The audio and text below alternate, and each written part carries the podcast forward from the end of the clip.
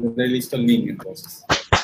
Estoy tan feliz, tan feliz, tan feliz, tan feliz, porque acá estoy con alguien que ha hecho una contribución. Eh, hoy parece que eh, una contribución tremenda al liberalismo. Eh, Diego fue uno de los coordinadores de uno de mis libros favoritos de cabecera, que es Libertad y Prejuicio. No sé si se ve ahí, porque no es tan romántico como agarrar el libro, pero que es eh, realmente toma las banderas pendientes del liberalismo, las que se han dejado abandonadas, eh, porque con esto del fusionismo se han privilegiado las libertades económicas y las otras libertades se han dejado de lado. En todo caso, Diego, te agradezco mucho, mucho, mucho por esta contribución al liberalismo latinoamericano, porque esto antes no existía. Adelante. Muchas gracias, Beatriz. Este, bueno, acá yo sí tengo el libro, la versión este, impresa, así que bueno, podemos hacer la presentación. Y bueno, muchas gracias por, tus palabras. La verdad es que ha sido un trabajo en conjunto, ¿no? Este, somos dos editores, que Yesenia Álvarez, la directora del Instituto Político para la Libertad, y bueno, en este caso, eh, eh, y bueno, yo, eh, que también soy parte del instituto y que convocamos además a un grupo de excelente de, liberales de América Latina, ¿no? Este, como, como Antonella Martí, José Venega, Felipe Schoenberg, ¿no? y, y, además también este, está también este, eh, diversos otros autores que eh, los invitamos justamente a, a escribir eh, la única pauta era, era este, que podamos defender justamente el tema de las libertades y derechos de las personas LGBTI. Eh, obviamente, dado que los autores y, nosotros, nuestra organización también es liberal, no veíamos otra forma que hacerlo, evidentemente, desde, el liberalismo. Y eh, así es como lo hicimos, ¿no? Entonces, en nuestro caso, desde el Instituto Político para la Libertad, aunque esto no, no, lo solemos comentar porque no es que esté a un punto este, tampoco del todo relevante, pero sí creo que de repente, como algunos de los miembros somos también personas LGBT, creo que por ahí, bueno, crecía bastante nuestro interés por tomar este tema, ¿no? Es decir, porque cuando estábamos de repente en otros encuentros, eh, eh, con otros liberales, veíamos que quizás este tema se dejaba de lado este, o, no, eh, si se abordaba era tímidamente, este, algún, o, algo, o, digamos algunos grupos más conservadores definitivamente estaban en, en, contra, ¿no? Entonces es por esto que vimos eh, desde 2018 viendo la, la, posibilidad de hacer, digamos, un proyecto y que se concretó justamente en este libro. Es buenísimo. Uh, muchos de los autores yo los conozco y, digamos, personalmente los, eh, les admiro a Felipe Schoenberg y a Valentina Verbal, que son chilenos, y acá me voy a poner nacionalista porque yo los adoro y son unos grandes representantes, y digamos, es grande, grande, grande, que es como ya eh, el Yoda de, de Liberty News, eh, Venegas, José Venegas, que pucha, que ha aceptado ese hombre. disfruté inmensamente el libro y me gustó muchísimo. Una cosa, a ver, sorry.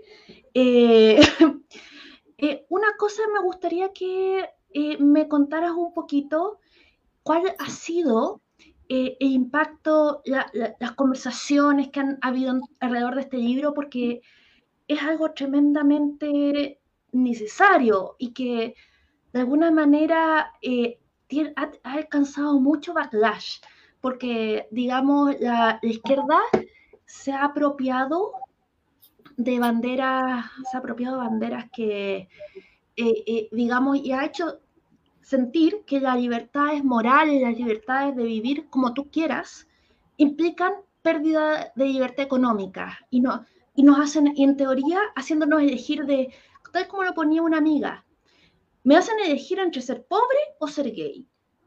Y eso no tiene por qué ser así porque el orden espontáneo y digamos la búsqueda de la felicidad de, cada uno no, no, tiene por qué empobrecer a nadie.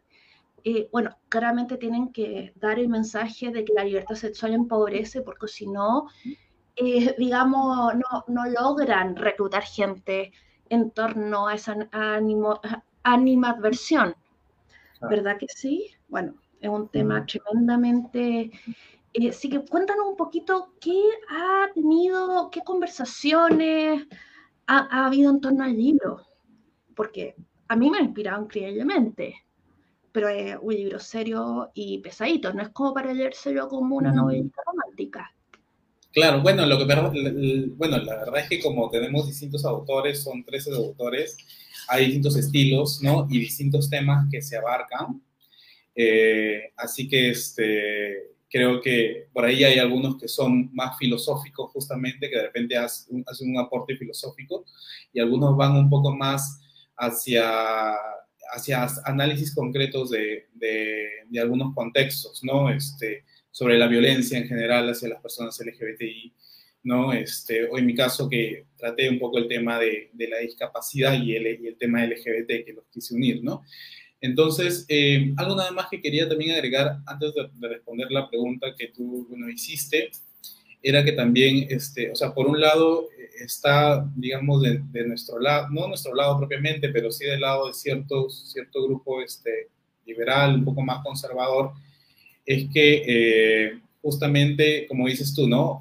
o me, tratan de decirnos o eres gay, o eres una persona trans, o eres pobre, ¿no? Este, y del otro lado, también desde la izquierda, pues hay obviamente todo una, eh, unas ideas de que eh, el capitalismo, por ejemplo, es, es en sí machista o es, eh, está en contra de las minorías este, sexuales, ¿no? Entonces por ahí también hay como que estas dos ideas que al final van en contra de lo que nosotros intentamos defender, ¿no? Digamos, la libertad como una sola en este caso. Y bueno, sí, digamos, las conversaciones, han sido diversas. Nosotros, este, eh, nosotros presentamos el libro en mayo, justamente eh, en la fecha de eh, en contra de la homofobia, ¿no? Este, de la LGTBI-fobia en general.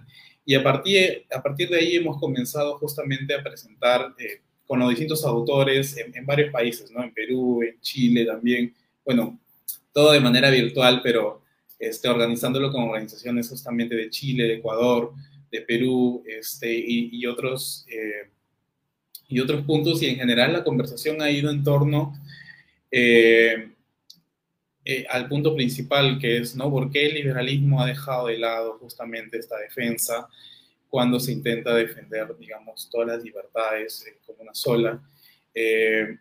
también ha, ha, sido importante en sí el, el, hablar sobre el tema y los problemas que enfrentan las personas LGBTI, ¿no? Porque hay, hay ciertos grupos que intentan, eh, intentan hacer creer que se hace un problema donde no lo hay, ¿no? Que se habla, se habla de discriminación, se habla de transfobia, eh, eh, y que supuestamente la legislación, digamos, es, es, igual para todos, ¿no? Sin embargo, vemos que tanto tanto en nivel primero eh, de que no somos iguales ante la ley, en primer lugar, y luego esta, esta no igualdad de la ley además genera que ya en la práctica también eh, muchos, este, eh, haya muchas situaciones en las que justamente, justamente en la práctica tampoco no hay igualdad, ¿no? perdón, sí, no sé si... Ah, se está uniendo. ¿Estás en mute? Estoy muteada, pero, sorry, Alberto, qué dichosa, dichosa de verte. Es que te presento a Diego, que escribió, eh, bueno, como, sorry, eh, a quienes nos ven, disculpas, porque hemos tenido unos problemas tecnológicos y, bueno, resulta que Alberto eh, te presentó a Diego. Ahora sí. Diego Ato escribió un libro, coordinó y escribió un libro fantástico sobre toda la, sobre llamado Libertad y Prejuicio y escribió un capítulo espléndido hablando de que esto que nosotros siempre hemos hablado, que, hay, que la diversidad sexual y la diversidad funcional eh, comparten una suerte de estigma religioso, eh, una suerte de esto es un castigo que te mandó, que te mandó el cielo el infierno, quien sea. Por, y esto es una cosa, Alberto Madrid es un activista, es un activista que por las personas que tienen discapacidad en Chile y que está realmente ahora impulsando una agenda, digamos, de pro digamos, pro derechos y pro inclusión y pro igualdad. Eh, así que, Alberto, buena, buenas tardes. Dichosa verte. Hola, Bea, hola, querido. Perdonen primero por las dificultades tecnológicas, Bea, pero como soy ciego para que todo el mundo lo sepa, necesito saber si estoy bien enfocado. Dime tú si tengo que hacer algo con el teléfono, para adelante, para atrás, o está bien ahí. Eh, mira, eh, te ves, mm, resulta que te ves te ves la cara entera. Ahora es un enfoque que parece más bien artístico, así como, pero te ves bien, porque te pide, porque te ves bien y te puse en una pantalla de tal manera que te ves entero. Ah, ya, genial. Bueno. Ya, claro. Gracias por la invitación. Es un agrado poder charlar con ustedes y todo lo que tú relatas efectivamente es así. Creo que compartimos ese estigma del divino que nos cae como una maldición a los que somos diversos y diversas entonces, naturalmente, tenemos que comenzar a avanzar desde los derechos para que podamos ser plenamente sujetos de derecho en esta sociedad. Eh, eso puedo decir para comenzar esta charla. Eh, exacto, o sea, bueno, esta idea también eh, de castigo divino, digamos, que es tan pernicioso, uno piensa que estas cosas debieron haber quedado atrás en el Pleistoceno, pero como Diego Ato señala en su capítulo, eh, estas ideas no, no están, y por lo demás, otra cosa, la ley antidiscriminación que fue impulsada por la comunidad LGBT en Chile es usada primordialmente por la gente que vive con algún tipo de discapacidad. Así que hay una agenda, hay una alianza ahí, antidiscriminación. Diego, adelante. Sí, gracias y eh, nuevamente Beatriz y también un gusto Alberto, eh, también por, que podamos compartir aquí los tres, ¿no? Este, este espacio. Este, sí, bueno, como menciona Beatriz, yo desarrollé un ensayo eh, en el que quise tratar un poco el tema, el tema de la discapacidad, porque me parecía importante aprovechar, digamos, yo digo que contrabandía el tema de la discapacidad con el tema este, LGBT, ¿no? Porque eh, en sí el, libro buscaba la defensa de las personas LGBT, pero ahora sabemos que hay todo este tema este, en el que, eh, digamos, en el que hay muchos, estigmas que se, están, que se comparten, ¿no? Y, justamente yo vi eso y fue lo que desarrollé, es básicamente lo que, eh, uno, de los, uno de los estigmas es el que ha mencionado ya Beatriz, ¿no? Justamente de esta idea de, de creencias religiosas que se que intentan explicar eh, la discapacidad por un lado y también la diversidad sexual, ¿no? Entonces, eh, yo, bueno, quería comentar eso también, que traté el tema de discapacidad porque, bueno, había tenido cierta experiencia de trabajo justamente en ese tema y lo he tratado de hacer con mucho cuidado y también eh, porque es un tema que sé que no está terminado como muchos otros y que siguen en bastante, digamos, estudios, siguen viendo muchas publicaciones, entonces, este, he tratado de hacer un acercamiento bastante cuidadoso y seguro que igual van a haber cosas que luego, de repente, planteamientos que luego pueden ir cambiando, ¿no? Pero bueno, eh, para ir al tema propiamente, este, si yo desarrollé primero el tema de las creencias religiosas como origen justamente de la discapacidad. Y esta es una explicación que viene de un modelo que se llama el modelo de prescindencia, ¿no? Hay, digamos, como tres grandes modelos de la discapacidad, el modelo de prescindencia, el modelo médico y el modelo social, ¿no? Entonces, este, estos modelos cada uno han explicado la discapacidad eh, en sí, y cada uno, eh, el paso de uno a otro ha supuesto pues una gran evolución, ¿no? Sin embargo, eh, todavía estos modelos conviven en varios espacios, ¿no? Y en varias sociedades. Entonces, el de presidencia, hay, hay uno que nos dice justamente que el origen de la discapacidad es justamente por un pecado, una maldición, tienen algún tipo de origen eh, religioso, de repente por, por, algún pecado que cometieron los padres, ¿no?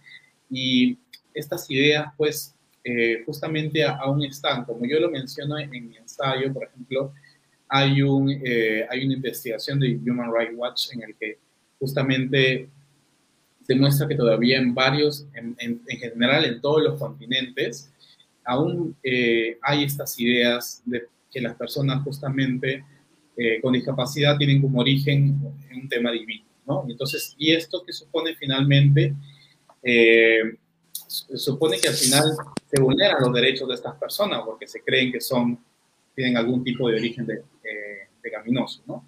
Y esto, bueno, en el tema de LGBT quizás se nos sea también un poco más, por lo menos a mí, eh, un poco más cercano, porque muchas veces hemos escuchado justamente eh, o hemos, hemos leído, por ejemplo, crímenes sobre crímenes de odio y en el que las víctimas justamente han sido asesinadas o atacadas eh, porque el agresor tiene alguna idea de que eh, estas personas viven en el pecado o, este, o digamos, son el mismo demonio, ¿no? Por ejemplo, ahí cito el caso de, de Kelly da Silva, que es una mujer transgénero que eh, vivía en Brasil y bueno, fue asesinada justamente eh, por un hombre que la veía por, como un demonio.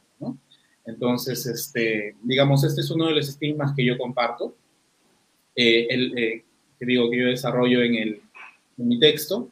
Otro es también el, el, el tema de ver a las personas LGBTI o personas con diversidad funcional como personas a las que hay que rehabilitar o que hay que curar, ¿no? pero no sé si es que quizás quisieran que vayamos comentando primero este primer punto y luego quizás pasar al otro, o si no, este, continúo. Alberto, si quieres meter la, la cuchara, aunque digamos, yo quisiera meter la cuchara en el tema de la sexualidad, porque resulta que una, ya, eh, decir que alguien es una maldición es una manera de deshumanizar pero decir, digamos, como sobrecompensar y decir que es un angelito y que, no, y que por lo tanto no tiene sexualidad cuando en realidad son seres humanos normales, solo que, que podrán ser ciegos, sordos o o se pueden ser, pueden ser perfectamente trans, pueden ser todo lo que, eh, toda la diversidad que afecta al resto de la humanidad, perfectamente les afecta a ellos y también son seres sexuales. Entonces, también hay un, yo diría que esto de la idea del angelito es como una sobrecompensación, irse al otro extremo de la idea, de la idea del castigo divino, como, como una, pero igual es una deshumanización, porque eh, yo no idealizo personalmente lo humano, pero ser menos que humano es negar lo que tú eres, lo que la otra persona puede ser, espacios de libertad importantes y, cortarle las alas de cualquier cosa que quieran ser. Eh, Alberto, te veo moviendo la cabeza. ¿Qué opinas tú? Siempre hemos hablado de sexualidad en nuestro programa, porque teníamos un programa donde nos reíamos, sobre todo yo de él. Yo coincido con ustedes y Diego creo que también hay que considerar que en el caso de la diversidad sexual, de la cual yo no soy especialista, así que si no lo señalo de forma adecuada pido disculpas, pero creo que en el caso de este colectivo también existe un influjo de nuestra tradición judío-cristiana muy importante y por eso también se les sitúa en el lugar al que se les ha asignado como seres hijos del pecado o seres pecaminosos. No hay que olvidar que la fábula de la Biblia, eh, Sodoma y Gomorra es cegada por una lluvia de fuego porque el, sumo hacedor considera que los que vivían en ese lugar eran unos pervertidos sexuales y pues mira, lo terminamos todo esto y quemamos Sodoma y Gomorra. Después llaman a este hombre Noé y le dicen, oye, mira chico, que acá está todo muy, muy, muy, muy, muy distorsionado, aquí también se han dado la buena vida y la poca vergüenza, pues venga, diluvio universal, se queda Noé con su familia en el arca y de ahí empezamos nuevamente. Eh, eh, en, la vida del Cristo también se hace alusiones y ni decir lo que se plantea la María Magdalena. Entonces, creo que desafortunadamente los dos colectivos, tanto el de la diversidad sexual como el de las personas con discapacidad, traen esa forma de prejuzgar súper anquilosada en esta eh, tradición judio-cristiana, ¿no? En donde el sumo hacedor hizo al hombre y a la mujer y chimpún, se acabó. No, no, no hay más, no, no, no hay matices.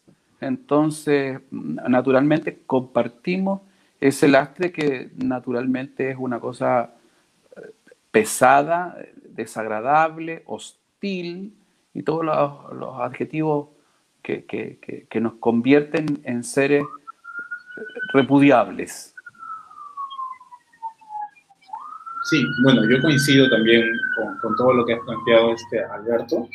Yo menciono también en, ese, bueno, en mi ensayo bueno, algunos capítulos de la Biblia, que igual no quiere decir que, digamos, eh, todas las personas cristianas o católicas eh, piensen de esta manera, ¿no? Hay, hay, hay, digamos, ciertas, de repente, no soy, yo no soy muy religioso, pero no, no sé si está bien eh, este, mencionarlo, ¿no? Como vertientes, bueno, que que justamente eh, se van modernizando, ¿no? Y, y, van, digamos, aceptando también la diversidad, me parece muy bien por esos grupos, pero este, sí es verdad que también, pues, hay muchos capítulos de la Biblia que, eh, en los que se habla sobre este, las personas gays como abominación, ¿no? Este, eh, como que no van a heredar justamente el reino de los cielos, ¿no?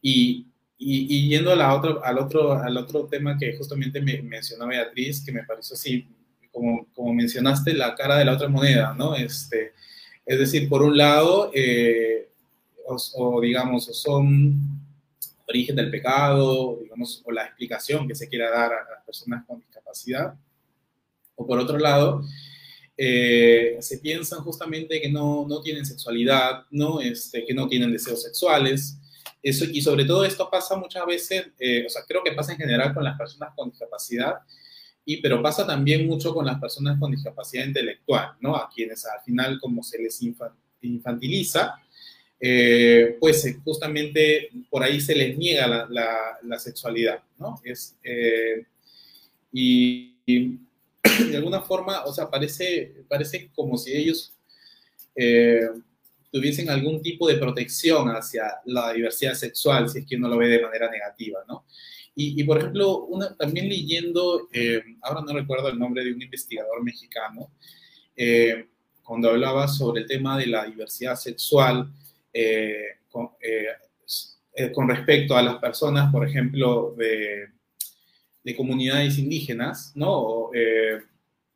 a veces dice que había esta idea en muchos estudiosos en general de que no existía la, homosexualidad en estas comunidades porque justamente como se les ve a ellos más cercano a la naturaleza y de repente todo el tema LGBT aún se ve, como un tema quizás eh, más propios de, de, la modernidad, ¿no? O propio del capitalismo, digamos, eh, pues eh, se cree que en estos lugares o en estos grupos de personas, pues la homosexualidad no llega, ¿no? Entonces, se ve todavía, creo que como, como una especie de, eh, el tema LGBT en general todavía se, llega, se ve como una especie de, de pandemia, ¿no? En la que llega a algunos lugares, de repente algunos lugares todavía están protegidos, están aislados, y de repente no llega justamente, no hay personas LGBT en esos lugares, pero sin embargo vemos, eh, simplemente revisando bastante bibliografía, que personas LGBT hemos estado durante toda la historia, se nos ha intentado, a muchos grupos se les ha intentado justamente perseguir y aún así continúa habiendo personas LGBT, ¿no? Es decir, eh, a veces parece que creen que somos dinosaurios, que nos va a caer un meteorito y nos vamos a extinguir, eh, pero vamos a estar presentes, ¿no? Mientras haya, eh, digamos, este, humanidad, ¿no? Personas, vamos a estar, digamos, las personas LGBTI también, ¿no? Eh, bueno, Hay quería... que ser muy valiente para salir del closet en Afganistán, o sea, por ejemplo, en este instante, yo creo que la gente que se declara públicamente LGBT en Afganistán, si es que no son unos mártires o gente como de con una valentía más allá de lo imaginable, porque yo no lo haría, qué miedo. Eh, eh, deben, ser muy pocos. Ellos pueden decir aquí no hay, pero eso, pero, pero claramente son regímenes autoritarios que, que hacen que la gente se esconda por terror, por, porque la, muchas veces el vivir libremente es algo que se castiga, que, se castiga de, manera terrible en muchos lados, eh, y gran parte de los países. Y yo quería volver para atrás porque nosotros hablamos de, yo estaba hablando del lado desde la derecha que se dice que tú puedes ser gay o pobre, tú eliges, o sea, puedes tener libertad económica o puedes tener libertad como tú quieras, pero no puedes tener las dos. Y, y desde la izquierda tú decías que esto de que eh, eh, el capitalismo es patriarcal, entonces la libertad económica es mala y es, por supuesto que opresiva porque es patriarcal y eso implica que es mala. No me voy a meter, eh, bueno, no me voy a meter a definir el patriarcado, pero el patriarcado es mucho más antiguo que el capitalismo. No, no es como que haya nacido uno y haya nacido el otro al mismo tiempo, eh, es, son fenómenos separados. Y, y, como ayer tuve un programa que se llama La libertad empobrece, resulta que yo investigué el tema y en Chile, el tema de las libertades sexuales, digamos, lugares donde la gente de, de la diversidad sexual pudiera juntarse sin que lo molestara la policía, sin, sin temor, solo apareció con el libre mercado. Las discotecas gays, cuando fueron vistos como clientes, se les permitió, digamos, eh, durante el gobierno militar, el conservador gobierno militar, eh, eh, ahí abrió la Fausto y abrieron grande, la, la, Fausto creo que cumplió 40 años, que es una de las discotecas más antiguas de Latinoamérica. Entonces, eso, de que, tema de que haya, digamos, están, hay un sector que está impulsando una animosidad terrible contra la gente diversa sexualmente, eh, porque eh, en teoría nos quitarían el resto de libertad económica. Y no es así. Y por el otro lado, hay una animosidad tremenda contra la gente que, que vive con algún tipo de discapacidad, que son 20% de la población, porque resulta que estarían viviendo de nuestros impuestos, poco menos que, o sea, lo estaríamos como manteniendo entre todos y, eh, digamos, estoy acá soltando los prejuicios, no es, son cosas que yo creo, por favor, Internet, no creo eso. Entonces, quería comentar eso. Diego, te dejé ahí, por favor. O, al, o al, Porque me pareció, Alberto, que, querías este, comentar. Ah, sí. Alberto, ¿quieres comentar? Sí, vea si te parece, en mi casa estoy solo, no hay ruido, así que para que sea más fluido, solo si te parece, que deje el micrófono abierto para ir, para ir dialogando. ¿vale? es que en un momento sonó una, una eh, ambulancia y pensé que eras Pero fue, fue donde Diego, fue donde Diego, es el responsable. Sorry, Oye, mira, yo, yo, yo coincido contigo y cuando tú decías en Afganistán es difícil salir del closet, en Santiago de Chile, en La Serena en Chile, en Puerto Montt, también es muy duro. ¿eh? Hoy probablemente es menos duro que ayer, pero también es muy duro salir del closet. O sea, en este país que va de progre, eh, es pura, puro discurso vacío, o sea, realmente no es un país progresista, existen eh, sectores de la población tremendamente conservadores. Y en relación a lo que planteabas antes de acceso y disfrute del sexo, efectivamente quienes más jodido lo tienen son las personas con discapacidad intelectual. O sea, aquí se cometen barbaries como eh, eh, amarrarle las trompas a las mujeres o a los chicos, hacerle una vasectomía. ¿no? Y esa es una violación de los derechos humanos básicos de esas personas. Y transita esa mala práctica de forma habitual en el sistema de salud y nadie ha dicho absolutamente nada. Hasta el día de hoy no hay ninguna sentencia firme por infringir eh, esa, esa, dignidad humana, ¿no? Entonces, eh, yo creo que también es importante despejar eso de este Chile que se intenta vender, esta sociedad chilena que se intenta vender como progresista, abierta de mente, eh, súper avanzados en relación a nuestros vecinos, y eso es falso, es de una falsedad absoluta, o sea, a, el siguiente, eh, a, modo de anécdota. Un día fui al centro de Santiago en un día mm, fresco, sí, en un día fresco, ¿no? 16 grados, ¿no? Y fui como ando toda la vida, de short y camisa. Y la gente me miraba por andar de short y camisa. O sea, de camiseta, ropa sport. Y tú decías, bueno, pero ¿de qué se impresionan? Sí, puede ser que a algunos les haga poco sentido andar con 16 grados, pero de que todo el mundo te esté mirando, eso te habla de la homogeneidad que tienen los chilenos para eh, analizar cualquier comportamiento, sea discapacidad, no sea discapacidad, sea rubio, no sea rubio, y súmale a eso las lamentables escenas que estamos viendo y los lamentables discursos que estamos viendo en relación a la población migrante. O sea, mire usted, aquí se nos enseñó toda la vida a que todos marchábamos y que todos nos vestíamos igual, pero claro, medio te sales de la norma, eres condenado, absolutamente condenado. Entonces, mm, eso de tan, tanta modernidad, tan open mind, los chilenos van justitos y menos. Diego, eh, que, Diego. Sí, gracias, eh, Beatriz Alberto. Eh, sí, bueno, creo que había, hay varias cosas, había varias cosas que quería comentar entre todos los temas que salieron. Eh, por un lado, esto, bueno, Perú también es un país muy, muy conservador, ¿no? Este, eh, y bueno, y, y, recordaba un tema que era un poco curioso, ¿no? Hace pocos días hubo eh, en Miraflores, que, que, está en Lima, es un distrito de Lima, ¿no? Bastante acomodado. Y que se come muy bien. Se come muy bien, sí, correcto. Este, pues, en general es bastante más abierto, más gay friendly, ¿no? Eh, sin embargo, eh, hace poco pues salió un, eh, un, sereno, como le decimos aquí, ¿no? Una persona de seguridad municipal, pues tuvo unas acciones discriminatorias hacia una pareja LGBT, ¿no? Una pareja que parece que era gay, ¿no? Los hombres.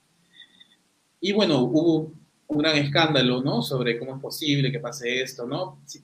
Sin embargo, hacia, digamos, hacia afuera de este distrito siquiera, o sea, en el mismo Lima, y en otras ciudades hay, muchas ciudades más este, que todas son muy conservadoras, ¿no? Y, esto, y estos temas este, de discriminación, o sea, son diarios y lo viven todos, ¿no? Y digamos, la población trans, en este caso, siempre es un poco más vulnerable porque, bueno, eh, digamos, siempre está más, siempre es más vulnerable a, ser, este, digamos, atacada por la misma seguridad, ¿no? Este, a veces por la misma policía, ¿no? Este, entonces, hay todo un contexto que al final, eh, digamos, todo un contexto a veces familiar, social, ¿no? Y, de las mismas autoridades que al final, este, eh, muchas veces yo entiendo que ellas, que ellas o ellos este, no sientan que están dentro de, viviendo dentro de un Estado de Derecho propiamente, ¿no? Por ejemplo. Y bueno, eh, tratando estos otros dos temas que mencionaste también, Beatriz, ¿no? Las personas con discapacidad, por ejemplo, que viven, se, tiene esta idea de que viven de nuestros impuestos, ¿no? Entonces, sí, por ejemplo, eh, creo que eh, hay una corriente, o sea, digamos, em, esto se ha dado de alguna forma porque en sí en la sociedad ha habido siempre esta, esta visión de ver a las personas con discapacidad como eh, que no pueden ser independientes, ¿no? O que no pueden este, tomar sus propias decisiones, ¿no? Entonces, al final hemos tenido también legislaciones han eh, fortalecido esto, ¿no? Es decir, eh, por ejemplo, la Convención sobre los Derechos de las Personas con Discapacidad, que es de 2006, es como un punto importante que comienza a hablar sobre que las personas con discapacidad también tienen capacidad jurídica, ¿no? Entonces, este, en el caso del Perú, por ejemplo, recién en el 2012, la legislación cambia porque este, tengo por aquí justamente apuntado más o menos cómo cómo es que estaba redactada antes la, legislación, eh, y que justamente en el 2012 esto se cambia, ¿no? Por ejemplo, eh, dice, son absolutamente incapaces los sordomudos, los ciegos sordos y los mudos que no pueden expresar su voluntad de manera indubitable, ¿no? Entonces, por ejemplo, esto estaba dentro de un artículo eh, del Código Civil y este, esto se derogó, ¿no? Y esto se cambió. Entonces, digamos, e, esto por un lado, ¿no? La legislación y por otro lado la institucionalización de las personas, ¿no? Es decir, que las personas con discapacidad eh, muchas veces pasen directamente a centros de centros psiquiátricos o hospitales y vivan ahí toda su vida. Entonces, eh, pues esto hace que al final hayamos convertido justamente eh, muchas veces justamente muchas, personas, muchas de estas personas en contra de su voluntad han sido, han sido institucionalizadas. Eh, digamos, de alguna forma ha hecho que eh, nosotros mismos hagamos que no, algún, este, algún grupo de las personas con discapacidad no tengan más opción que justamente vivir de manera dependiente, ¿no? Es decir, si han vivido toda su vida dentro de instituciones que no les han permitido eh, tomar sus propias decisiones, ¿cómo, cómo queremos luego de, cómo, cómo, cómo, queremos luego cambiar eso, ¿no? ¿Cómo queremos luego de que ellos eh, se hagan cargo por sí mismos, ¿no? Entonces, ahí, ahí, perdona, ahí yo creo que hay un elemento muy, muy significativo que tú señalas, que es precisamente la trayectoria vital. O sea, cuando les has tenido segregados toda la vida, cuando están excluidos del sistema educativo, cuando no tienes posibilidad de formarte, la posibilidad de acceder al mundo del trabajo se reduce y por ende te imposibilita pagar impuestos, ¿no? Y eso claramente eh, apunta a, un, a, un, a unas sociedades, ¿no? En las que la diversidad de, forma amplia, ¿no? Entendida de forma amplia, es eh, eh, arrinconada, invisibilizada, tal, y se da que cuando una persona con discapacidad sale de la norma, ¿vale? Y lo que voy a decir es bien brutal, ¿eh? Cuando sale de la norma, cuando no es un sujeto de caridad, por ponerlo de alguna forma, es doblemente discriminado. Y, alguien me puede decir, oye, este hombre está loco. No, no, no. Mire, perdón por ser un poco autorreferente, pero a modo de anécdota, Estuve hace algunos días en Valle Inglesa, en, Caldera, en una localidad bien turística, Diego, que tenemos acá en Chile. Y fuimos a comer a un restaurante que supuestamente era el restaurante como más de mantel largo, ¿no? Cuando llegamos con mi mujer, que también es ciega, eh, que doña Beatriz fue compañera de universidad de ella, eh, lo primero que el camarero nos dice es que nos va a traer la carta para que sepamos los precios de los platos. Fue como, oiga, mire usted, yo tengo clarísimo que desde que me siento hasta que me voy, pago el hielo que usted me pone. O sea, y no es primera vez que nos pasa. O sea, cuando te sales de la norma en este país, eres sujeto de sospecha y, como digo, y como decía antes, de doble discriminación. No solo porque eres ciego, sino porque además supuestamente estás en un lugar que porque eres ciego no te corresponde. ¿no? Lo, que, lo, que, lo que es bien, desafortunado. Y en relación a la, al tema asistencial, bueno, los estados tienen que hacerse responsables de aquellos que más dificultades tienen y tienen que proveer de condiciones de, de equidad. Consideren ustedes que, por ejemplo, en Italia, las personas con discapacidad tienen asistentes que les hacen, asistentes pagados por el Estado, que les hacen desde los servicios domésticos hasta el acompañamiento al supermercado. En Noruega existen trabajadores, trabajadoras sexuales especializadas en el disfrute para personas con discapacidad. Entonces, no sé, eh, yo creo que hay que abrir más los horizontes en este caso. Hay una cosa que Libre, es como movimiento político, eh, queremos promover la eh, desinstitucionalización porque no solamente la gente con, algún tipo de discapacidad termina encerrada y se tira la llave y nos olvidamos forever. Son mm. otros, digamos, es que hay otros esquemas que no significan dejar de cuidar, pero que no implican meterte a la cárcel. Eh, mm. digo, que, eh, que, mm, dan la posibilidad, eh, digamos, sobre todo para la gente que tiene también problemas, problemas mentales y que había, yo, eh, había un chiste de que, ¿qué es peor, digamos, para un individuo, no para el mundo? Eh, eh, amanecer en un, en un apocalipsis zombie o amanecer en un hospital psiquiátrico. Y resulta que en el apocalipsis zombie por lo menos uno se reinventa como una suerte de, no sé, de superhéroe, pero en el hospital psiquiátrico uno termina encerrado nomás en una cuestión con es mucho más pesadillesco en términos de individuo. La fantasía, no estoy diciendo ninguna de las dos cosas, pero eh, en un momento en que, en que uno deja, eh, es bastante aterrador. Así que ahí, insisto, eh, por lo menos uno, si es heterosexual, quizás no se vuelve gay de repente, pero uno está a una enfermedad de entrar al colectivo de discapacidad eh, que vive con discapacidad. En fin.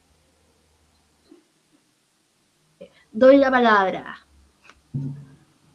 Sí, muchas, perdón, este, sí, bueno, yo estoy también muy, muy de acuerdo con los puntos que, que han mencionado anteriormente y solo quería desarrollar un poco más el punto de la institucionalización, este, y que está relacionado al otro estigma, ¿no? De las que justamente yo describo en el ensayo, que es justamente que son percibidas como personas, eh, las personas con discapacidad o las personas este, LGBT son personas eh, que este, son percibidas como personas sakura, ¿no? Es decir, no importa ahí el tema de la voluntad, si es que están de acuerdo o no, eh, si es que tuviesen, digamos, este, someterse a algún tipo de tratamiento. ¿no? Entonces, en el caso de las personas LGBT, bueno, es, es, es conocido este tema de las terapias de reconversión, eh, que quizás ahora eh, en varios países se está comenzando un poco a, ya lo hace algunos años, a, combatir desde la legislación, pero en otros, en otros aún estos, eh, digamos, en algunos otros países se puede, aún se puede este, encontrar estos espacios, estos lugares en los que se ofrece, digamos, este tipo de terapia, eh, que, bueno, finalmente son, eh, han sido considerados como tortura, ¿no? Y, eh, bueno, en el caso de, de, las personas con discapacidad, también el tema es, de las personas con discapacidad es tan diverso que, bueno, este, hay como que entrar a, a, cada, a cada tipo de discapacidad, ¿no? Y qué es lo que ha pasado de repente con cada, con cada uno de ellos. Y por ejemplo, ahora también eh, hay grupos de personas con, eh, de personas este, eh, con diagnóstico TEA, ¿no? Personas autistas, mm. que, por ejemplo, mencionan o están denunciando a la terapia, una terapia que es conocida en este ámbito, que es terapia ABA, que es una terapia que busca justamente la modificación de comportamiento, ¿no? Y bueno, eh, digamos, hay, hay, algunos activistas que han salido justamente a mencionar que eso también es un tipo de, de, tortura para ellos, ¿no? Entonces, creo que es un tema que aún está en, en, discusión. Lo, lo, comentaba porque me parece interesante, ¿no? Este, como de repente cosas que aún todavía se, están, se toman como normal, eh, de repente luego vemos que justamente hay algún tipo de, eh, digamos, hay algún tipo ahí de sometimiento hacia de las personas a, hasta ese tipo de, este tipo de, tipo de terapias. ¿no? no soy experto en ese tema de, la terapia, este, pero me parecía un punto interesante también porque, este, porque hay muchas cosas que no se conocen en general sobre la discapacidad, ¿no? y, quizás pensamos que así son porque así siempre hemos escuchado que sí tienen que ir a terapia, ¿no? Y, de repente no tiene que ser de, toda esta forma, ¿no? Y eh, algo más que quería compartir, perdón, era eh, este, sí que también, eh,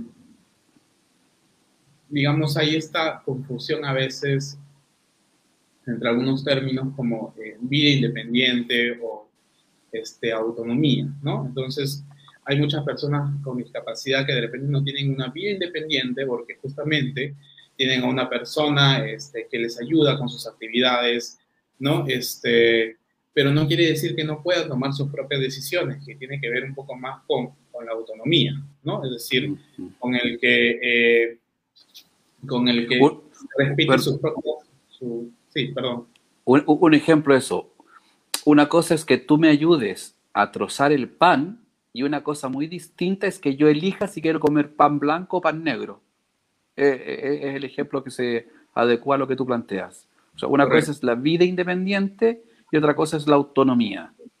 Sí, claro. Entonces, eh, muchas veces hemos tomado a las personas con, las personas con discapacidad como que uno, que no tienen independencia y, segundo, que tampoco tienen que tener autonomía, ¿no? Entonces, y justamente lo que hemos hablado hace un momento, si la persona ha vivido todo el tiempo así, si personas, otras personas han tomado decisiones este, por ellas, eh, por más que uno intente eh, promover la desinstitucionalización o la, eh, o la autonomía de las personas con discapacidad, eso también tiene que ser un proceso y no puede ser, digamos, de un día para otro que dejemos eh, todas las instituciones eh, de salud o en general donde están las personas con discapacidad intelectual generalmente, eh, sean desocupadas simplemente para promover su autonomía. Y en eso hay que tener mucho cuidado porque la, la, autonomía de las personas con discapacidad siempre está mediada ¿no? por cuán autónomo quieras ser tú o cuán cómodo eres tú. Ejemplo, más de alguna vez me ha pasado que vas a comer pizza, le pides al hombre que te traiga la pizza trozada, ¿no? Y alguien te pregunta, bueno, pero tú no eres capaz de trozarla. Oiga, no, sí, sí puedo, pero me es más cómodo que me la traiga trozada. ¿no? no es un problema de autonomía, entonces también hay que salir de ese enmarque tan riguroso porque la autonomía es algo tengas o no discapacidad, es algo que tú vas acomodando a tu forma de funcionar y ya está.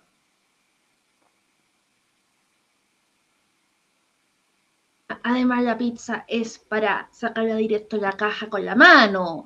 No es para con ¿cachai? para, eso para, lo otro te pedí unos, unos tallarines. Eh, eh, es que, y casi en cama mirando, bueno, el, de, el último debate que han resultado, que ahora que estamos en las presidenciales, digamos, la carrera presidencial es como mirar un match de bots y estamos todos al borde de, al borde de nuestros asientos, comiendo mucho comida gorda para salir la eh, digamos, porque Alberto eh, eh, está en, en, la campaña presidencial, forma parte, y además tiene unas propuestas que, de inclusión bien interesantes, como el lenguaje de señas, como lengua oficial, que es algo que se necesita, digamos, afortunadamente ahora uno le puede poner fácilmente, por ejemplo, títulos a YouTube. y eso es una cosa que, que ayuda y se puede generar automáticamente también, aunque son, no son tan buenos, pero ya, quien, quien se interese se va a enterar de, lo que se está hablando. Pero también para la televisión, mucha gente queda colgada y eso es una cosa tremenda de la inclusión. O sea, TVN, Televisión Nacional de Chile, debería cumplir con eso, porque si no, ¿para qué? Para eso, no sé, nos suscribimos a la BBC en español y cortamos la cuestión. En fin. Ahora vea, eh, perdona, ahí yo creo que hay una cosa súper relevante de la que tú dices y que sería bueno que Diego también comentara, que es la urgente necesidad de la participación política de las personas con discapacidad. No me voy a parar en, el escenario ideológico, voy a hablar en términos generales. Seas blanco, rojo, negro, amarillo, azul o verde, da exactamente igual. Lo que importa es que las personas con discapacidad comiencen a tener una activa participación política porque es la única forma de relevar los temas y que la temática de discapacidad se instale en todo el sector político, ¿no? en, todo el abanico político, porque lo que no se ve no existe, y eso está clarísimo. Si las personas con discapacidad no son capaces de, tener vida política, el, el tema de discapacidad va a estar absolutamente invisibilizado por las otras prioridades, que históricamente han sido más importantes que la discapacidad, ¿no? Entonces, creo que urge hacer un llamado a hacer escuela de participación política, que los propios partidos eh, instalen en, su estructura espacios para que las personas con discapacidad puedan eh, participar de forma activa. Nosotros acá en Chile tuvimos una elección de constituyente y a mí me pareció una vergüenza. Mire usted, se dejaron escaños reservados para los pueblos originarios, lo que me parece fantástico, pero eh, según entiendo, en Chile vivimos más personas con discapacidad que personas de los pueblos originarios y las personas con discapacidad quedamos en un escalón infinitamente inferior porque la ley posibilitaba que fuéramos a competir con un 5% sin escaño reservado. No es lo mismo eh, tener un 5% para la participación política de personas con discapacidad a tener escaños reservados. Entonces, no, estoy em, atacando de ninguna forma a los pueblos originarios, me parece que es súper relevante y válido que ellos hayan luchado por ese derecho, pero las personas con discapacidad teníamos el mismo derecho porque somos más personas con discapacidad que la totalidad de los pueblos originarios. Entonces, ¿por qué se produce esa diferenciación tan brutal? ¿no? Cuando se cuando se hace la ley de la, de la constituyente. Y eso pasa porque las personas con discapacidad no tenemos participación política, porque si la tuviéramos, hubiéramos estado en la misma condición que la de los pueblos originarios. Yo entiendo que pueblos originarios inscritos hay alrededor de 500.000 y personas con discapacidad entiendo que también hay inscritas en el Senadi alrededor de 500.000. Con la diferencia está que en Chile tenemos una encuesta de discapacidad que dice que el 20% de la población vive con alguna condición de discapacidad. O sea, de los 20 eh, millones de habitantes, alrededor de 4 millones de personas en este país viven con alguna discapacidad. Y, por eso te lo he relevado. Especialmente en Arica, porque mucha gente de Perú, a través de los años, esto no es reciente, mm. han venido a ir a Chile precisamente por la Teletón. Familia, que es eh, un servicio de la sociedad civil que es pagado por la sociedad civil, mm. que da terapia a, a los niños que viven con discapacidad hasta los 18 años, que es una cosa excelente. Eh, nosotros, Diego, nosotros con Alberto teníamos un programa en el que nosotros entrevistamos a muchos candidatos a constituyentes, que mucha gente tremendamente valiosa, eh, y gente que, que, de la, que, que, no quedó, pero que, no se rindió, como que, eh, digamos, por ejemplo, está la Vianey, mm. Vianey Sirralta, que ahora es candidata a diputada, y, y, de otro colectivo, Cote Cundido, que es una historiadora lesbiana, eh, que está yendo también por, eh, por, una diputación. Entonces, digamos, si bien para mí, como para ti, fue una amarga decepción que solamente una persona que creo que tiene una discapacidad, creo que cogea, haya, haya quedado en la, en la convención, mucha gente, se hizo como que perdieron el miedo, como que recibieron todos los combos, se acostumbraron y ahora están lanzándose en esta otra patita y eso me hace profundamente feliz. O bueno, uno tiene que contar sus bendiciones. Notable, sí, sí, sí. Sí, pues.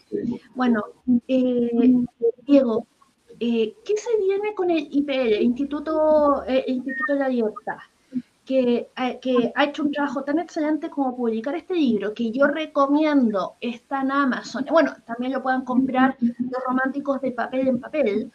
Eh, para que, porque de verdad es un libro de cabecera, ¿no? Eh, es un libro sesudo, ya que uno puede revisitar, eh, digamos, para encontrar buenos argumentos. Digamos, es como cuando uno relee a John Stuart Mill, porque ese gallo explicó lo que es la libertad de expresión eh, mejor que nadie y, no, y no se ha reinventado la rueda después de él.